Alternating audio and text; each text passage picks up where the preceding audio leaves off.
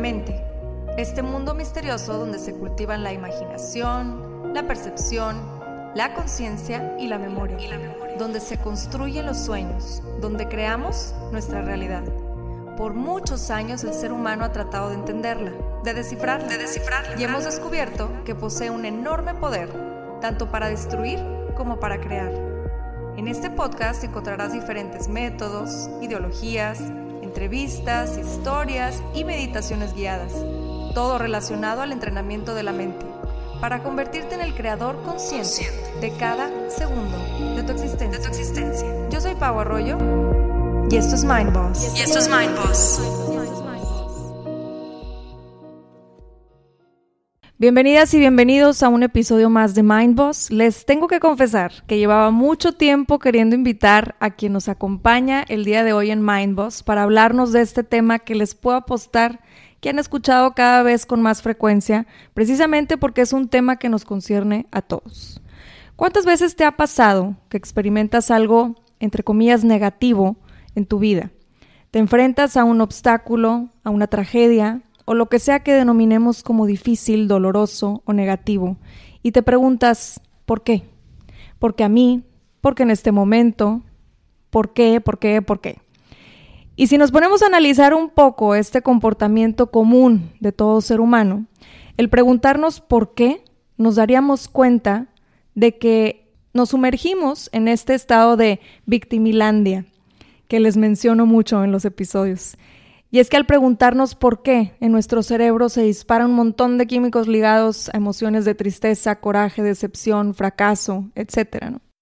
Esas emociones y el constante estar repitiendo y repitiendo la escena negativa en nuestra mente hace que indudablemente nos encontremos sumergidos en el pasado. ¿Y qué representa el exceso de pasado? La depresión. Seguramente muchos de los que nos están escuchando el día de hoy han pasado por algo que consideran sumamente difícil en su vida y pudieran estar pensando, bueno, pero qué tan malo puede ser dejarse a uno mismo sentir tristeza, sentirse mal de vez en cuando, en vez de siempre tener que estar analizando y corrigiendo y tratando de autosanar, ¿no? Lo que yo pasé fue tremendamente difícil y no me explico porque a mí, así que a ti que me escuchas te quiero decir lo siguiente. Permítete, permítete sentir la tristeza, permítete sentir duelo, permítete llorar, patalear, lamentarte, enojarte, permítetelo, porque eres un ser humano. Mas no te permitas quedarte ahí por la misma razón, porque eres un ser humano. Y el ser humano viene a aprender, sí, pero también viene a disfrutar, a sonreír, a carcajearse, a amar, a abrazar, a sentir. Y cuando te permites avanzar, la pregunta deja de ser por qué y se convierte en para qué. Y es precisamente ese pequeño cambio de palabras que hacemos el que nos permite ver a futuro, a un futuro prometedor, a un futuro lleno de posibilidades que están ahí esperando que las tomes. Te darás cuenta que después de cada lección aprendida viene el verdadero gozo, y es justo ese camino el que te lleva al sentido de tu vida. Y bueno, ¿quién mejor que el Mind Boss de hoy para platicar sobre este tema precisamente, el para qué de la vida? El invitado de hoy es el autor de un libro que ha cambiado muchas perspectivas titulado Para ti. Las cosas no pasan por algo, pasan para algo. Y recientemente lanzó su primer disco llamado Las cosas pasan para algo. Es un joven mexicano que ha dedicado su tiempo y esfuerzo en crear contenido positivo de impacto social a través de sus redes nos ha compartido videos y fotografías que nos hacen conectar con las fibras más sensibles de nuestro ser y que nos permiten conectar, cuestionarnos y en ocasiones replantearnos muchas situaciones que hoy en día vivimos colectiva y personalmente los seres humanos. Mi querido y admirado Farid, Farid Diek, Gracias por aceptar mi invitación. Bienvenido a Mindboss. Muchas gracias, Pau. Y qué palabras, de verdad. Qué, qué honra. Gracias, de verdad y de todo corazón. Eh, me encantó tu introducción. Hablaste muy bonito. Felicidades.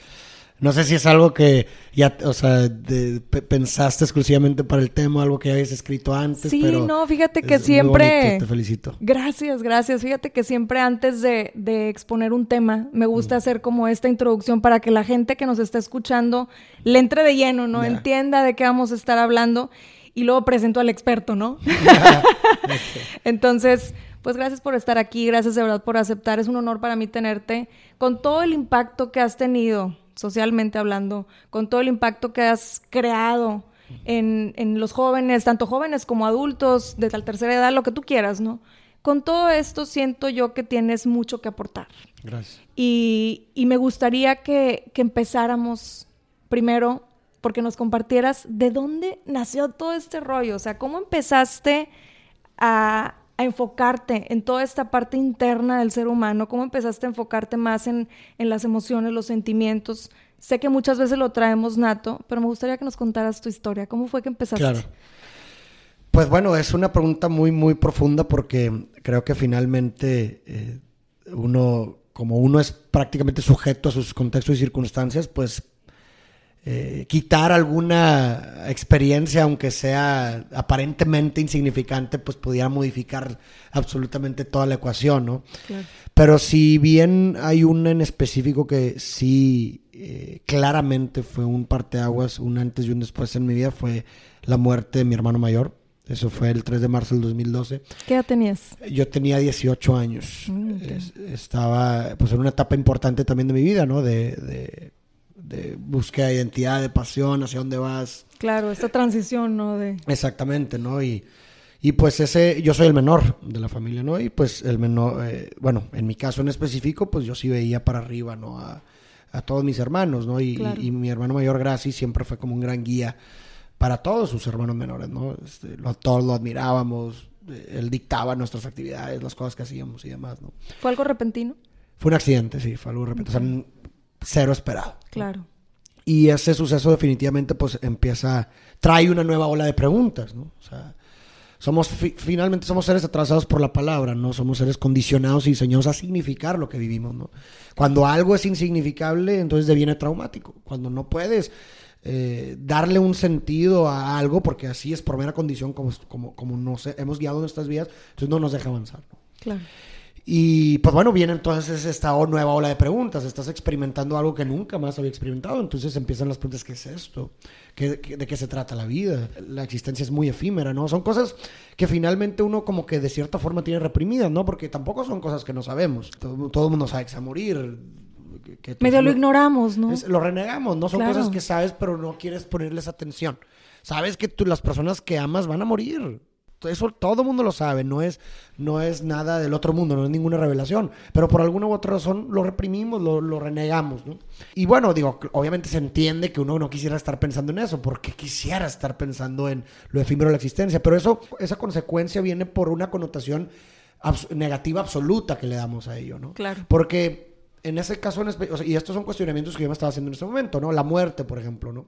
Cuando muere mi hermano, pues la muerte no necesariamente tiene que ser eh, absolutamente negativa. Es decir, sí, la muerte puede ser horrible en el sentido de que saber que las personas que amas morirán, que tu tiempo es limitado aquí, que no sabes, hay una incertidumbre de lo que hay después de esta vida y eso aterra, de acuerdo.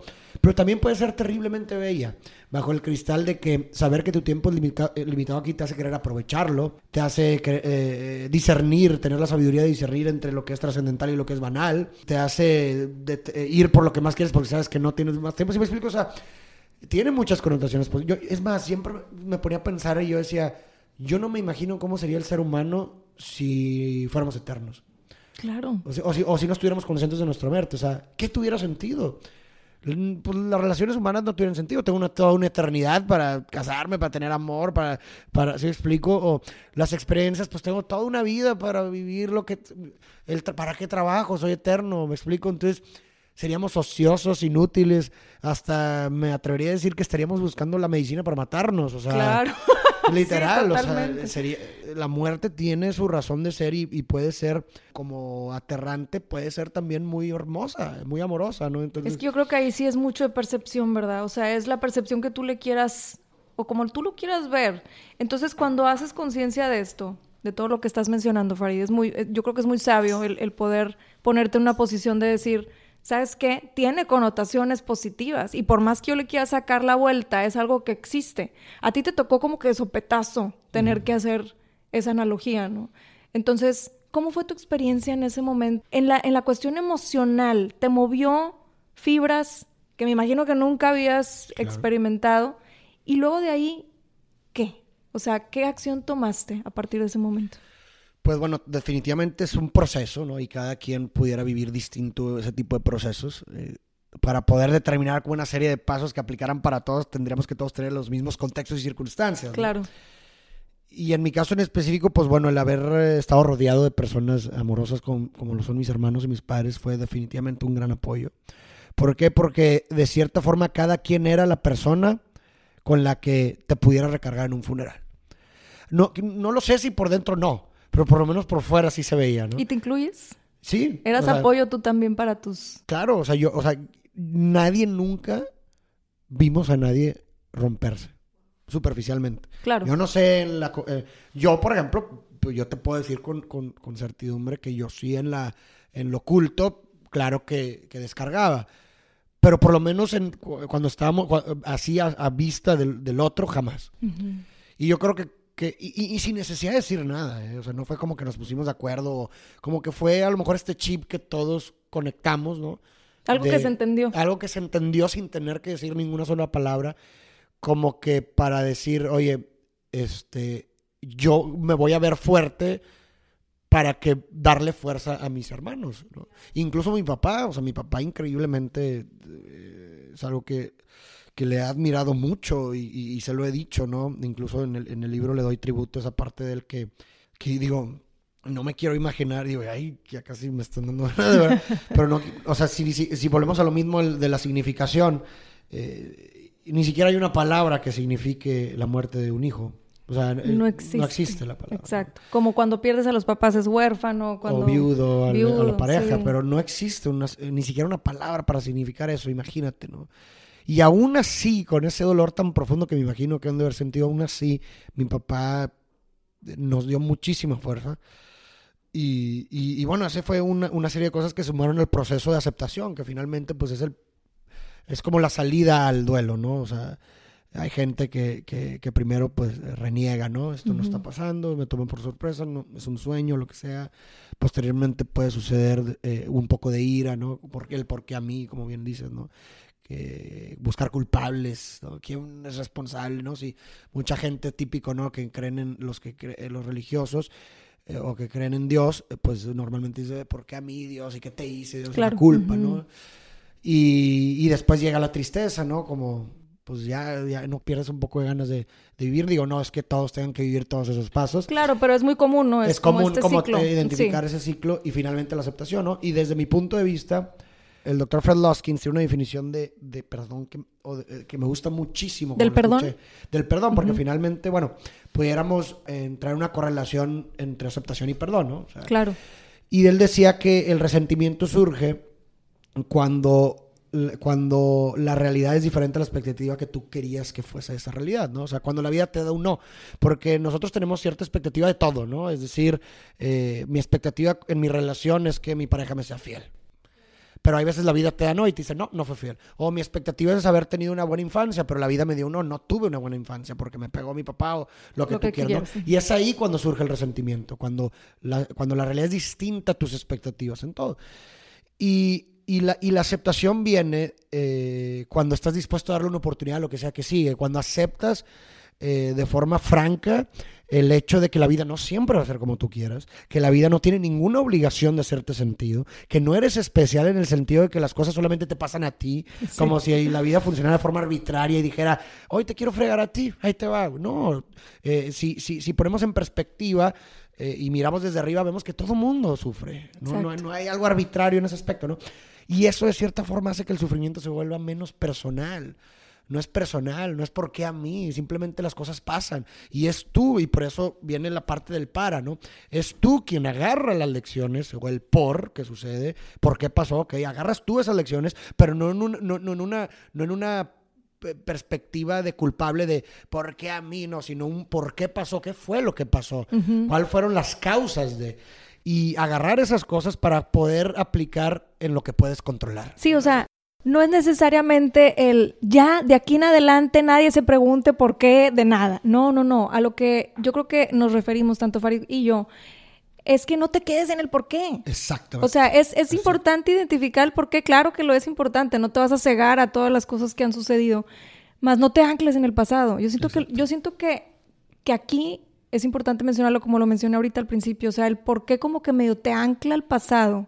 Claro. Y cuando lo cambias al para qué, siento que te da esta ventana al futuro de tomar acción. Exacto. Sí, y, digo, también hay una cosa importante porque eh, eh, el por qué normalmente la gente le da distintas connotaciones, ¿no? O sea, existe la connotación del por qué como causa de o el por qué como ¿por qué a mí? Como, no, no buscando causas ni siquiera, sino como tratando de encontrar culpables. Victimilandia. Exacto, o sea, más bien de esa, lo dijiste perfecto, como esa connotación de víctima, ¿no? Entonces, eh, eh, y, también otra cosa muy importante es que muchas veces va a haber situaciones en las que no, no hay un porqué y no pasa nada. O sea, por ejemplo, oye, la muerte de mi hermano. ¿Cuál fue la causa? Pues pues no, no, es nada que yo, no es nada que ninguno haya hecho. ¿Se explico? O sea, no, hay un porqué, simplemente sucede. Y te toca aceptar. Y, no hay nada que puedas hacer al respecto. Sí. ¿Me explico? Entonces, en ese, o sea, hay que también saber discernir en dónde, dónde puedes agarrar lecciones y dónde simplemente son las cosas. Si estamos hablando, por ejemplo, ahora de, de un fracaso de un proyecto, bueno, entonces a lo mejor ahí sí puedes distinguir ciertas causas para que posteriormente puedas aplicar y mejorar. Pero entonces, finalmente, como bien lo dices tú, el enfoque, y es como una práctica muy estoica, es enfocarte en lo que puedes controlar, que es el presente para, para poder impactar de cierta forma tu futuro. Claro. Entonces, ese es el para qué. y esa es la significación que se le da al, suceso, ¿no? Mucha gente también eh, liga mucho el para qué con el sentido de la vida. ¿Qué nos puedes platicar de eso? Pues bueno, retomo un poco de la parte del ser seres condicionados y atrasados por la palabra, ¿no? Si yo te digo ahorita la palabra árbol, ¿qué va a pasar? Que todo el mundo que nos está escuchando se va a imaginar un árbol. Pero es solamente un sonido. no, es, es, no es más que un solo sonido. Y aún así lo asociaste con una imagen. ¿Por qué? Porque eso es lo que significa. Entonces, si como seres eh, hablantes hemos diseñado y guiado nuestros vidas por medio de la palabra y del lenguaje y la significación, ¿qué quiere decir? Que estamos diseñados a significar todo. Entonces, cuando algo no tiene un sentido, es cuando no, no, no, no, se permite, no insisto, no puedes continuar, no te deja avanzar. ¿Por qué? Porque no, no, no encuentro un, una certidumbre. Sí, este y eso yo creo que es lo que genera mucha ansiedad mm, también. Y de otra forma sería insoportable la existencia sin un sentido, ¿me explico? O sea, Imagínate por un momento en donde dijeras, oye, pues no tiene sentido que estés aquí, aquí viniste, vas a sufrir porque es el camino de la vida, te la vas a pasar a lo mejor también muy bien, no toda la gente se la pasa muy bien, pero después de aquí ya no hay nada. Oye, sería insoportable que quizás sea cierto, no lo sé, pero sería insoportable. no nos conviene pensar No tiene sentido. Claro. Y el hecho de que no tenga sentido no va con mi condición, con mi naturaleza de significar todo. ¿Me explico? Entonces, digo, que pudieras argumentar también que el hecho de decir que no hay un sentido es al mismo tiempo dar un sentido. Pero bueno, eso ya son otras cosas. Pero, como dijo Víctor Frank, la vida nunca se vuelve insoportable por lo que vivas, sino por la falta de sentido de lo que vives. Exacto. Entonces, como seres prácticamente yo la incluiría como una necesidad humana. El hecho de, de, de, buscar. De, crear una significación a la vida, al trabajo, a cualquier cosa, porque es la única forma de hacer soportable la adversidad. De otra forma, todo es, todo es insoportable, sería una tragedia. Pero, desde mi punto de vista, porque uno pudiera decir, o, se dice comúnmente, ¿no? Que que, ay, es que no encuentro un sentido, no encuentro el sentido. O sea, nos referimos a el sentido como si fuera uno solo.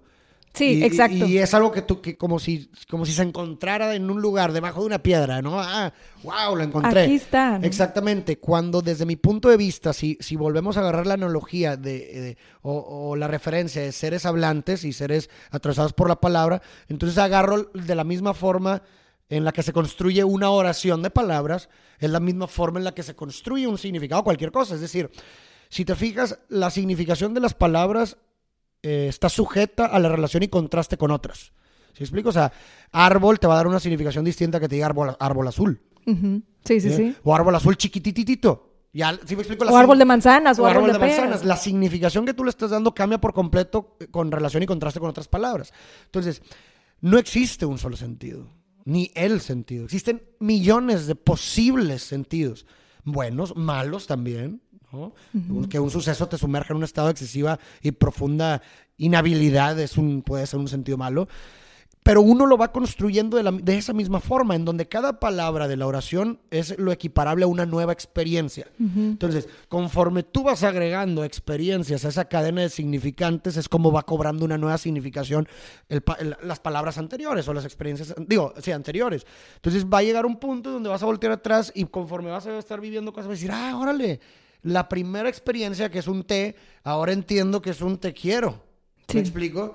Sí, y a lo mejor totalmente. después agregas otra palabra y dices, ah, el te quiero matar. Oh, wow. Cambió el- ¿Sí me cambió el explico? Y un- significado, Y, claro. si te fijas, es una significación que dura toda una vida. No es algo que terminó, ah, es, este es el sentido. ¿no? Puede cambiar a lo largo de tu vida. Y no es, eso no es bueno ni malo, es simplemente es diferente. Es mejorar, porque normalmente uno busca eh, en el cambio una mejora.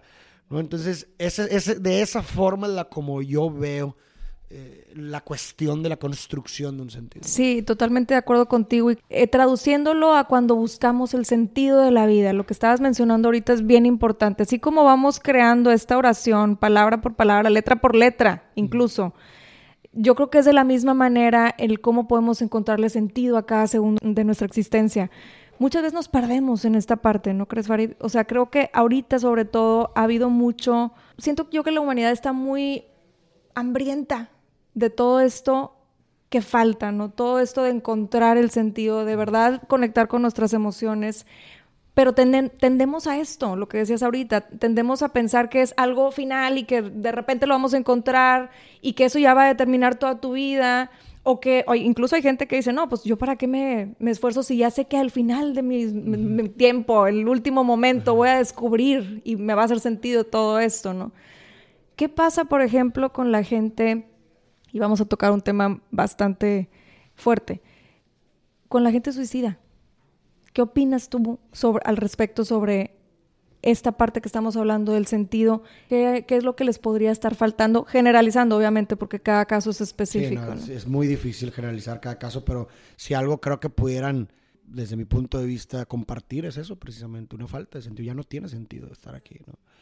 Eh, es insoportable la existencia, o sea, digo, todas las personas que nos están escuchando pudieran remontarse a alguna situación muy, muy, muy adversa en el momento en donde en donde no, no, no podían construirle un sentido, una significación y demás, y, y no nos dejarán mentir que, que, que fue, un, así- fue un momento muy, muy difícil, en donde Claro. no, no, te, no estás paralizado, ¿no? Y estás Entonces, como nublado, ¿no? estás El nublado y pensamiento. eso es, una, eso es algo muy importante ahorita que mencionas, digo, no saliéndome un poco de, de la parte de, de- de exclusiva de, las personas que suicidan, pero conforme vamos creciendo vamos perdiendo nuestra capacidad de asombro, ¿no? Y, y nuestra, nuestro Punto cerebro... súper importante. Exactamente, Sí. y nuestro cerebro se va consolidando o nuestra manera de ver la realidad se va consolidando y creemos que, que lo que vemos es todo, ¿no? Es- Eso es.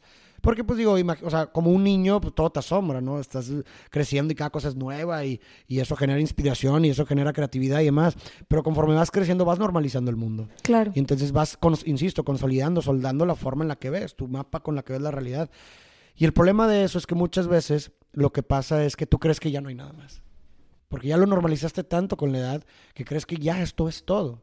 Porque hemos perdido como ser con la edad y, y- y no quiero encontrar culpables de que si el sistema educativo, no lo sé. Realmente no sé cuál sea el factor importante, pero lo que sí es uno de los factores más importantes es que como seres humanos estamos, dice- estamos condicionados a normalizar nuestras expectativas conforme a nuestra realidad, pues bueno, conforme vas viviendo mucho una cosa lo vas normalizando. Y como seres humanos, cada vez que creces, pues empiezas a normalizar la existencia, ¿no? Y creo que también entra ahí mucho el, el- la zona de confort. O sea, Claro. lo normalizamos tanto porque es, bueno, aquí ya tengo todo controlado, ya esto es lo que conozco, esto es lo que tiene que ser, así es, así he visto que pasa en mi círculo cercano y ahí te quedas. Y, ¿no? ahí, y, y más bien así tiene que ser, también llegas a decir, como si fuera una obligación de que tuviera que ser así. Sí. Y el problema de eso, o sea, agarro este tema porque el problema de eso desde mi punto de vista es que cuando te enfrentas a situaciones muy complicadas y adversas, eh, tú crees que ya no, o sea, tú crees que, que no hay nada más en, en- el mundo, en la realidad, ¿no? Confundimos, no me acuerdo quién es la frase, pero decía que, que- que se confunde la- el mapa con el territorio. Ok. ¿no? Creemos que lo que vemos en el mapa es lo mismo el territorio, cuando el territorio es mucho más extenso de lo que es el mapa, ¿no? Y, y eso es muy importante, eh, creo yo, en eh, de- esa habilidad de poder asombrarnos. Creo que es sumamente importante porque eh, eh, definitivamente existe una correlación entre eso con una, una mejor habilidad para resolver problemas, para ser más resilientes. ¿Sí explico? Porque te, te, te hace sentir que hay algo más de lo que tú concibes todos tus días. Que, que, a lo mejor puede haber muchas otras opciones que tú no estás considerando porque no las conoces. Claro. ¿Sí me explico? Sí. Eso es lo que hace el asombro. Y el asombro puede ser como, como para una persona absorber poesía, leer un libro, pintar, pintar bailar. Como también para otra persona una experiencia de asombro puede ser una conversación, puede ser eh, escuchar música de cierto tipo, me explico. Pero creo que es muy importante tratar de incluir dentro de nuestras rutinas alguna eh, actividad sorpresa que pudiera generar asombro para poder sentirnos que somos parte de algo mucho más de lo que concebimos, ¿no? Como lo acabas de decir, para poder. O sea, el para. Es encontrar el para qué en cada cosa que haces, en cada actividad que, que decides adoptar, en cada frase que quieres decir, en cada frase que te llega, en, no sé, compartir en todo esto, ¿no? Entonces siento yo que es bien importante eso que dices de la capacidad de asombro. Permítanse asombrarse de, de, cada cosa que sucede en la vida. Y eso te da un para qué en ese momento, ¿no? Entonces es lo que decíamos ahorita, no es, no es un sentido final, no es un sentido, a lo mejor, el sentido del mes o el Sí. sentido de hoy. Sí lo hay, se va construyendo, como decíamos. Más cuál es tu para qué en este momento, ¿no? Exacto. Y también algo muy importante en ese sentido es también ta- estar conscientes de que tampoco existe un solo sentido. Sí. Me explico, sino que cada actividad es, cada actividad te puede dar un sentido distinto. Ujú. Y el sentido cambia. Ajá, y no, y, y no está, y, no, y no- no hay nada malo. El, el problema no es que tengas uno o dos significados o tres. El problema es que no experimentes ningún significado. Claro. Porque, por ejemplo, digo, tú que tienes hija, eh, el, el pasar tiempo con tu hija y demás te da un sentido distinto al que te da tu trabajo. Totalmente. Son sí. destinos diferentes. Y no es como que, ¿cuál es el sentido de la vida? No, o sea, la vida está conformada, por, volvemos a lo de la oración, por muchas palabras que le dan sentido a, to- a toda la complejidad de mi existencia. Pero a lo mejor si, por ejemplo, estamos en una situación en nuestra vida en donde a lo mejor no podemos construir un sentido, no sé, digamos, a mi trabajo. Ujú. Pero bueno, a lo mejor puedo trabajar en esta parte todavía, pero eso no quiere decir que no puedo, no puedo tener otra fuente de significado, que puede ser mi familia, que puede ser mis amigos, que pueden ser hacer ejercicio, no lo sé. Cada Sí. persona es distinta, pero eso volvemos a lo mismo también de lo del mapa de la realidad, o sea, concebimos como que esta idea, ah, es que tiene que ver el sentido de la vida, entonces así tiene que ser. Claro. Pero de repente es, como que lo ves desde otra perspectiva. ¡Wow! Es, puede ser una experiencia asombrosa. ¡Wow! Sí, es cierto. Puedo construir un, un significado en cada actividad que hago y puede ser diferente. En y no cada mal. ámbito, en y eso te da mucho más. eh, eh, Herramientas, ¿no? Herramientas, que es la palabra. Sí, No, yo excelente. siento que, que, por ejemplo, ahorita regresando al tema de, de las personas que, pues, que sienten que están pasando por un momento difícil emocionalmente, que quizás vean como, como solución quitarse la vida. Siento que, que es precisamente esto que estamos hablando, como que ponemos todo el sentido en un solo... Entonces ponemos todo el peso, todos los huevos en una canasta y crees que, que si esa canasta se pierde, entonces ya se perdió todo y no es cierto. O sea, hay muchas otras canastas donde puedes empezar a poner todo. O sea, sí me explico, como que estar, te- tener esta conciencia de decir, ok, ahorita no me hace sentido, no sé, que en la escuela estoy experimentando bullying. No me hace sentido la vida porque estoy sufriendo muchísimo, porque no tengo amigos, porque no hablo con nadie. Ok, búscale otros sentidos a otras áreas de tu vida. Agárrate a esos, aférrate a esos, amplíalos. Claro, porque muchas veces... vívelos, ¿no? Exactamente, y muchas veces hay una correlación en donde el sentido de otra actividad te hace poder soportar por un momento el otro, ¿no? Sí. Volviendo al punto del trabajo, yo no le encuentro una significación en mi trabajo, pero tengo una hija. Entonces le encuentro una significación a mi hija de que quiero que, que- que, eh, eh, poder ser un buen ejemplo para ella, lo que tú quieras. Entonces por mi hija soporto mi trabajo. ¿Sí me explico? Entonces, digo, tampoco, o sea, tampoco estamos hablando de una pasividad, de una invitación a la pasividad. En No, donde, ah, bueno, ya me quedo aquí, por- aunque soy miserable. No, pero por, por, por, el- por lo menos por el tiempo en donde, en donde necesitas estar ahí, pues que no se vuelva algo insoportable. Sí, o sea, siento que es como, como estar cultivando estas herramientas Exactamente. de qué agarrarte, ¿no? O sea, Y- como cuando los, los que van escalando, que van agarrándose de las cositas que no sé cómo se llaman. Exacto. Siento que es eso. O sea, ¿de qué me voy a agarrar Exactamente. Para que cuando pase una situación, un huracancito, pues de qué me voy a agarrar. ¿no? Y eh, lo que dijiste ahorita se me hizo muy, muy interesante y, y- y correcto la, la analogía que hiciste sobre poner los, lo- eh, todos los huevos en una sola canasta. Porque incluso en la misma metáfora está el peso que le damos a las cosas, ¿no? O sea, si tú metes en una misma bolsa todo, pues esa bolsa se va a volver tan pesada cada vez más hasta que se va a romper y se va a terminar cayendo, ¿no? Sí. Pero si tú distribuyes el peso en distintas bolsas y demás, todas se vuelven más. Y si una de repente no puedes, no le puedes meter nada, pues bueno, eso no significa que no puedas cargar lo otro, ¿no? O incluso un peso, un peso, si, si tienes distintas áreas de soporte, se vuelve más liviano. Si tú, entre tú y yo cargamos una mesa, va a ser mucho más liviano para los dos que uno solo. Claro. Y, y, y, y ese es el problema de las expectativas, ¿no? Porque cuando, si tú te enfocas solamente en una cosa y que esa cosa tiene que estar bien para que todo está bien, entonces las expectativas que tiene eso son prácticamente inmensas y únicas. Entonces, si eso de repente se cae, entonces la decepción y la caída es profundísima, ¿no? Ahora, pasando un poquito más a la parte técnica, Farid. Me gustaría que tú nos, nos aconsejaras qué herramientas podemos usar precisamente en estos momentos difíciles en donde decimos, es que no sé ni qué sentido le voy a dar hoy a mi vida. ¿Qué herramientas te han funcionado a ti? A lo mejor que nos pudieras compartir.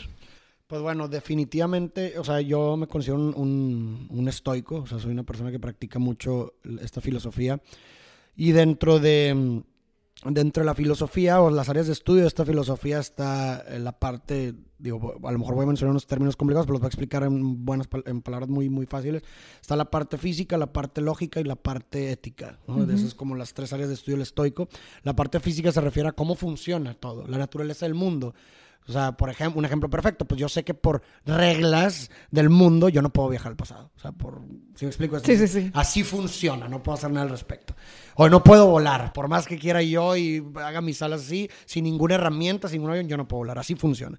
La parte lógica se refiere a que, a, a que de acuerdo al entendimiento del mundo, entonces por lógica puedo eh, discernir entre qué, qué, qué, cuáles pueden ser mis formas de actuar. Y finalmente la ética es la acción, el ejercicio de la virtud, que ese es como el, el objetivo principal del estoico. Entonces, ¿qué hablo con esto? ¿A qué me refiero con esto? Que uno de los eh, eh, fundamentos del estoico para poder reaccionar o, o, confrontar adversidades es, primero que nada, la, primer, la pregunta de oro, ¿no? Es determinar qué puedes controlar y qué no. Pero esto pudiera sonar como una pregunta muy sencilla o como, ah, wow, de que no es la gran revelación, pero te sorprenderías la cantidad de cosas que uno cree que controla cuando no las controla. Uf, uf, sí. sí o sea, Yo creo ¿sí que me eso explico? es... O sea, ese ejercicio realmente es un ejercicio profundo, no es cualquier cosa. Incluso, o sea, incluso hasta yo debato mucho con muchas personas en cuando digo, o sea, cuando les digo, por ejemplo, a, cuando platico con mis amigos, digo, yo no creo que pueda hacer todo lo que tú quieras. Cuando ves que todo el mundo, o existe esta ola de, de, mensaje o de idea de que puedes lograr todo lo que tú quieras, todo lo que te propongas. Y eso es antiestoico completamente. ¿Por qué? Porque en, en la fórmula de un resultado hay una variable que no depende de ti. Claro. Y cuando hay una variable que no depende de ti, eso lo hace que salga de tu control. ¿Sí me explico? Inevitablemente. Inevitablemente, no hay nada que pueda hacer. Oye, quiero ser futbolista, quiero ser Cristiano Ronaldo, doy todo lo que a mí me corresponde, todos los días de mi vida voy a hago ejercicio y de pronto una persona borracha me choca y pierdo las piernas. ¿Sí explico? Sí, sí, o sea, hay sí. una variable de factores externos a ti que no tienes ninguna injerencia que pueden perturbar el resultado de algo. Entonces, de acuerdo con el estoico, entonces, ¿en qué nos deberíamos de enfocar? En la parte que puedes controlar. Oye, a lo mejor yo no puedo controlar el resultado final de mi proyecto, de, de, de, no puedo controlar regresar al pasado en uh -huh. una situación adversa para encontrar sentido, pero sí puedo controlar mis acciones hoy, mis decisiones hoy que van a repercutir en el futuro. Puedo controlar agarrar las lecciones del pasado y poder aplicarlas en mi vida de hoy ser mejor, y ser mejor persona, eso sí lo puedo controlar. Sí, o sea, puedo controlar mi percepción de las circunstancias. De ¿no? las circunstancias ¿no? Y finalmente, eh, eh, hablando desde una perspectiva también eh, matemática, entre mejor, en la misma fórmula del resultado, entre mejor, entre mejor hagas tu variable que te corresponde a ti, que es de tu esfuerzo, más probabilidades vas a tener de tener el resultado. Y ahí el enfoque cambia por completo. O sea, tu enfoque está, lo estás poniendo en cosas que dependen de ti. ¿No? En, en, cosas que sí puedes controlar y es mucho más fácil entonces tener una, un mejor carácter, una mejor reacción ante las adversidades, una mejor confrontación, una mejor resiliencia. Y finalmente de esa forma entonces cuando sucede un suceso insignificable, entonces puedes aplicar este análisis físico, lógico y ético para determinar la mejor acción, considerando sí. que eh, eh, pues bueno, eh, siempre tenemos que buscar ser unas personas virtuosas, o sea, actuar, ejercer la virtud de una mejor forma, ¿no? Eso es lo que yo hago. Claro. Y a mí me funciona y, y- y- y- y me sirve y demás. ¿no? O sea, hacer esa conciencia de, a ver, ¿qué es lo que sí puedo controlar y qué es lo que no? En pocas palabras, Y ¿verdad? enfocarte en lo que Sí. Y de, y, y una- y de una forma franca, ¿no? O sea, Eso, es- yo creo que eso es clave, Farid. Sí. O sea, a ver, en el trabajo de introspección, en el trabajo de darte cuenta de esta conciencia, ¿no? Muchas veces tendemos, y lo he visto muchas veces, tendemos a autosabotearnos. claro. O sea, es la mentira, ¿no? Es el... el eh, tien- tengo esta idea de que así soy, entonces eso es lo que voy a co- convencerme. Necesitas pararte frente al espejo donde tengas que parar y neta ser bien honesto contigo mismo. Exactamente. O sea, neta, sí. sí, aceptar tanto las fortalezas que se vale como las debilidades que estás viviendo en ese momento, ¿no? Correctamente, sí. Y, y- y, digo, volviendo, volviendo a lo mismo, o sea, creo que la parte de la, de la, de la, de la parte física es, es sumamente importante. O sea, creo que eso nos ayuda a tener un mejor discernimiento entre cuáles pueden ser nuestras reacciones. Porque, por ejemplo, algo que, que- que es muy común en todos los seres humanos es la cuestión del pasado, ¿no? De los hubieras, de las cosas que cometiste antes y demás. Pero si nos vamos al plano físico, o sea, al entendimiento de cómo opera el universo, por más que tú quieras y por más que repeles y lo que tú quieras, tú no puedes hacer nada al respecto por cambiarlo. Pero, y, y volvemos a lo mismo, son cosas que sabemos, pero que no sabemos que sabemos, porque la renegamos o no queremos pensar en eso, porque pues si lo realmente estuviéramos conscientes de eso, no perderíamos el tiempo pensando en hubieras y que si esto hubiera sido diferente y que no, no puedes hacer nada al respecto. Y si aplicas entonces ahora un estudio lógico del pasado, pudieras determinar que si yo volviera al pasado, por los contextos, circunstancias y lo que tú quieras, eh, factores psicoemocionales que están en ese momento, y la información que yo tenía en ese momento, yo voy a seguir haciendo lo mismo una vez, una y otra vez, por un análisis lógico de cómo funciona el mundo, ¿no? Entonces, de acuerdo con esos dos análisis físico y lógico, entonces yo puedo terminar mi acción, que es dejar esto y enfocarme por esto para Lo que sigue. Ok, entonces hablando de esto, Barit, tomando en retrospectiva todo lo que has vivido, empezamos platicando por la historia de tu hermano, ¿no? Correcto. ¿Cuál es tu para qué el día de hoy? O sea, ahorita que puedes ya haber armado esa frase, Sí, ¿no? claro. Desde lo que se vivió, ¿cómo crees que esto te haya llevado? O sea, ¿cuál es tu para qué al día de hoy? Pues bueno, yo creo que finalmente esa frase es algo que siempre se va a seguir construyendo, ¿no? Toda mi vida, hasta el último día, yo creo. Y lo que eh, uno de los sentidos sobre el, eh, uno de los sentidos sobre los cuales construí, digo, que construí sobre la- la- el- este suceso y muchos otros, ha sido el de mm, dejar este mundo mejor que como lo encontré. Que mi, vi- creo que es la mejor forma de, de darle un sentido a estar aquí, propio, ¿no? O sea, eh, que pueda decir, oye, pues tuvo sentido o valió la pena que haya venido Farid a este mundo, pues bueno, creo que eso me hace, me, me da paz. Y aunque fuera una ilusión, y aunque, más bien, aunque sea una ficción o, o lo que sea, pues bueno, si finalmente así son las reglas del juego, pues, por- pues bueno, hay que jugarlas. ¿no? Claro. O sea, y estoy dispuesto, o sea, vaya, fin- si finalmente la vida es una suma de ilusiones o de ficciones, pues bueno, escoge las que mejores te convengan. Claro. ¿Sí me explico? O sea, Totalmente de acuerdo. entonces, pues bueno, esa es una ficción y una, y una ilusión que a mí me da paz. Claro. Y no me dejarás mentir, yo creo que, que aquí te conectaste con esta parte, a lo mejor ahorita tú me corriges, pero siento que te conectaste con esta parte por lo que mencionabas, ¿no? Cómo somos efímeros. O sea, de un momento estamos, un momento no. Entonces, ¿qué huella vas a dejar? ¿Qué huella vas a imprimir? En tu día a día, ¿qué es lo que le da sentido a tus días? Aquí hablando ahora sí que en el sentido de diario, ¿no? Escribir poesía, eso hace soportable mis días. Literal. Eh, eh, me encanta escribir poesía, es lo que hago prácticamente todo el día. este, Ahí como que plasmas tus es emociones. una forma de descarga. Es una forma de descarga. Sí. de- de- es un momento catártico. Mi trabajo es un momento catártico. ¿Por qué? Porque, eh, por un lado, puedo hacer lo que más me apasiona, puedo ejercer mi virtud. Y al mismo tiempo el hecho de saber o tener esa retroalimentación de que, de que mi virtud ha sido eh, útil para otros es otro momento, es un momento igual de catártico, ¿no? Entonces creo que tengo esa dicha, no sé qué hice para merecerlo, pero realmente es que eh, puedo decir que disfruto mucho mis días porque hago lo que más me gusta y, y, y- y cumple, y yo, y yo creo que más, yo creo que lo que más le, le- le causa como Le da sentido.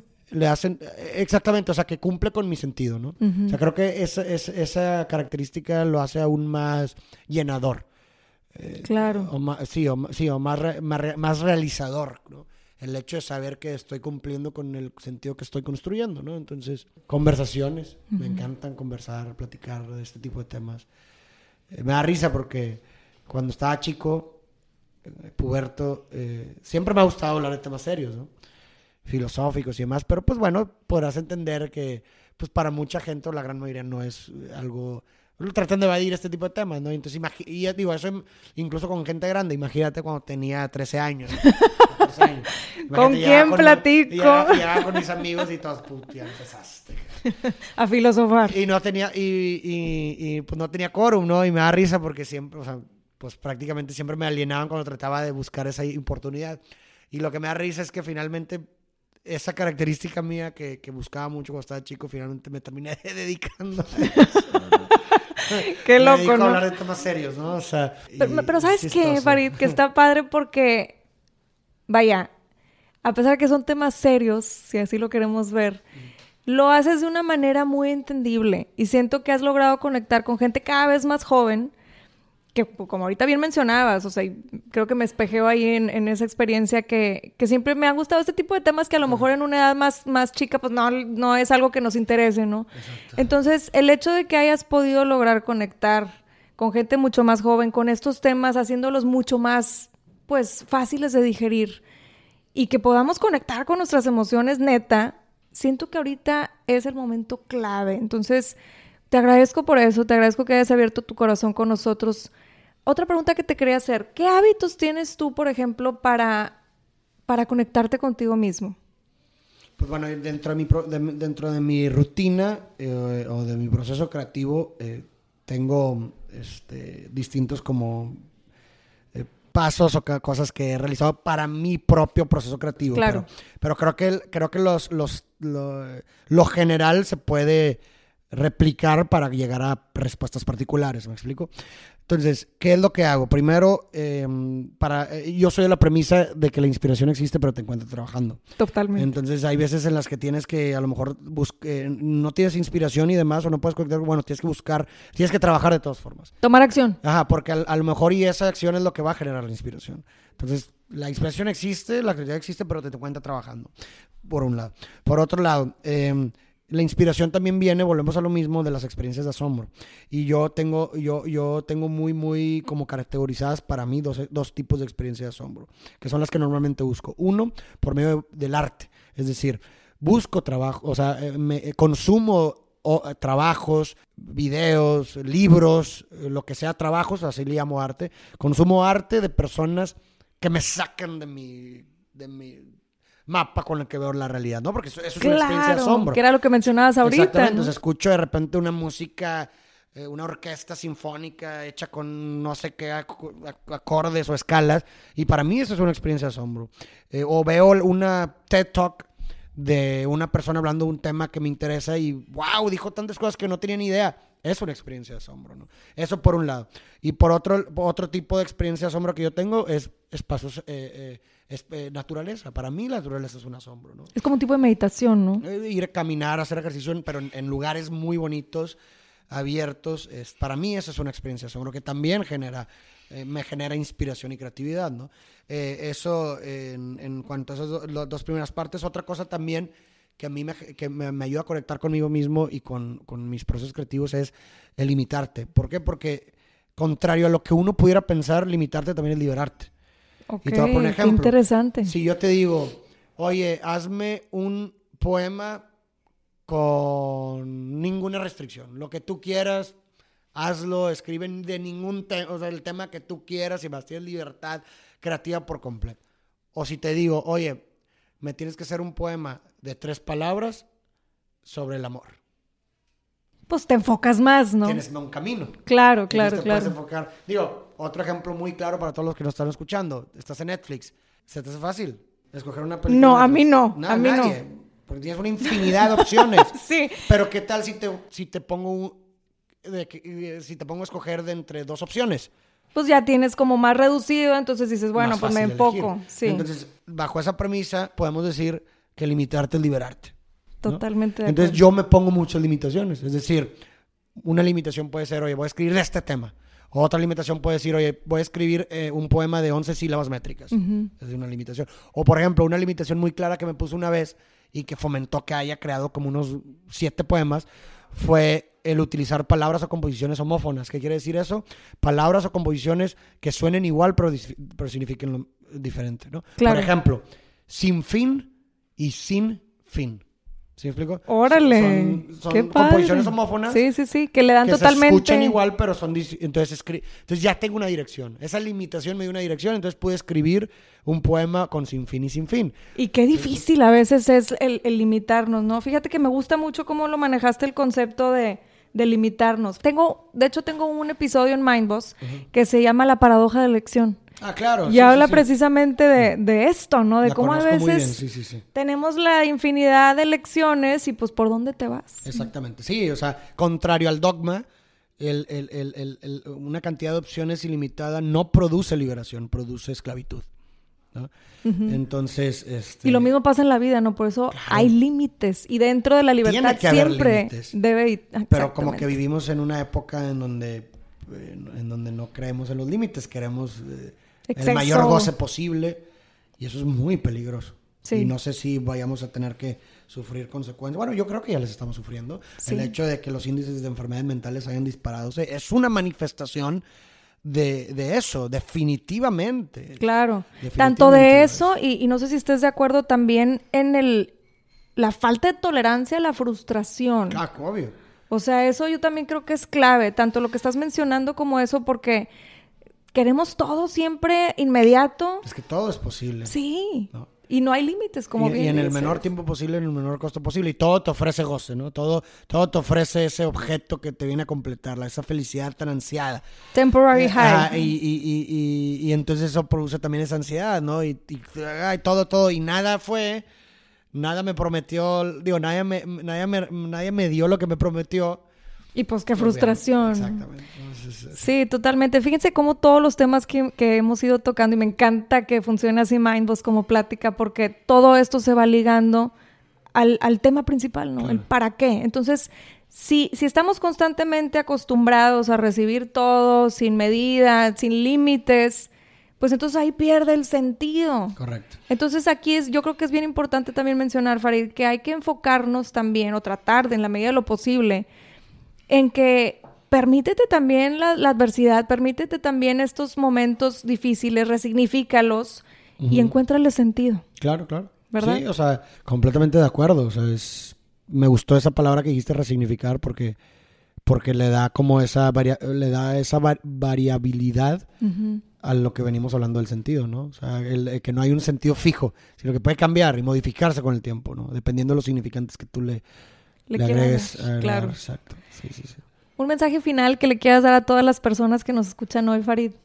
Pues que muchas gracias por, por darse el tiempo de escucharnos hasta todo este tiempo. Creo que lo, que me- lo más valioso que te puede dar una persona es, es su tiempo. Tiempo. Y, y, pues bueno, espero que haya sido útil algo, algo que hayamos dicho. Eso le daría un sentido, vaya a la, a la redundancia del tema, a, a esta conversación.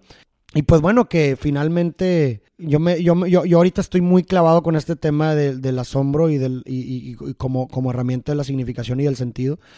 Y, y como lo tengo muy fresco, yo me quisiera como dejarles esa parte, ¿no? De, de que se permitan vivir experiencias de asombro, que se permitan vivir y ver con ojos de niño otra vez. ¿No? Como si fueras un niño. Saber y estar consciente de que lo que, de lo que concibes a diariamente no necesariamente es lo único que hay. ¿Me explico? Que podamos hacer quizás una lista o, poder eh, determinar ciertas cosas que pudieran ser asombrosas para nosotros y tratar de vivirlas una vez a la semana, una vez cada rato, hasta que finalmente puedan ser parte de nuestra rutina, porque estoy seguro que eso puede tener realmente un, uh, puede ser un, un game changer en, Sí, en- en- un parteaguas, persona, completamente sí. de acuerdo. Sí, vivir como turistas, ¿no? En nuestra propia sí, sí, sí, existencia. exactamente. Muchísimas gracias, Farid.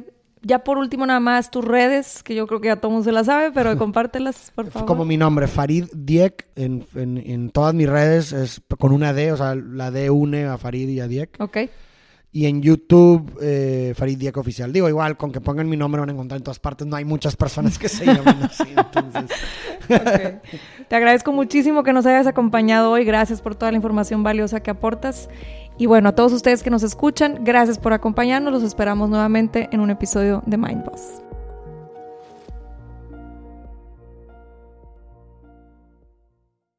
Our kids have said to us since we moved to Minnesota, we are far more active than we've ever been anywhere else we've ever lived. Moving to Minnesota opened up a lot of doors for us. Just this overall sense of community, of values that, you know, Minnesotans have. It's a real accepting, loving community, especially with two young kids. See what makes Minnesota the star of the North. New residents share why they love calling it home at exploreminnesota.com slash live.